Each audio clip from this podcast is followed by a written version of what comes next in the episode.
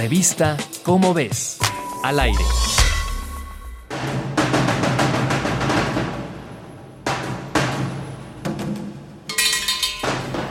Se estima que alrededor del mundo 79.3 millones de personas han contraído el virus de inmunodeficiencia humana VIH desde el primer momento en que se registró esa pandemia y que 32 millones han muerto por enfermedades relacionadas con el síndrome de inmunodeficiencia adquirida SIDA.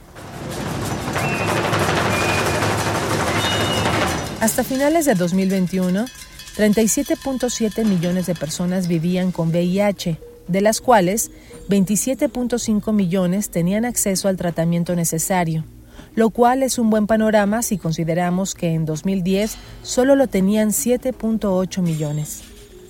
Sin embargo, los contagios también han ido a la alza. La Organización Panamericana de la Salud determinó que en América Latina, entre 2010 y 2019, hubo un aumento del 21% en los casos de infección de VIH. Este panorama se ha visto recrudecido por la pandemia de COVID-19, pues según estudios realizados en Inglaterra y Sudáfrica, los pacientes con VIH que contraen COVID-19 tienen el doble de riesgo de muerte que una persona sin VIH.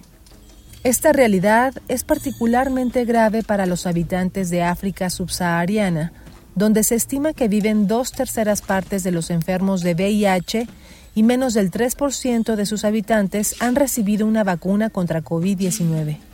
Por lo tanto, las mayores causas para la gravedad de esta enfermedad son la desigualdad, la discriminación y la desinformación.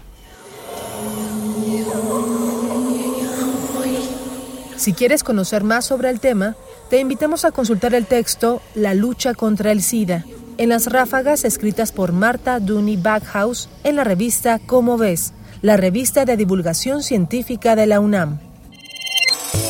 Revista Cómo ves, al aire.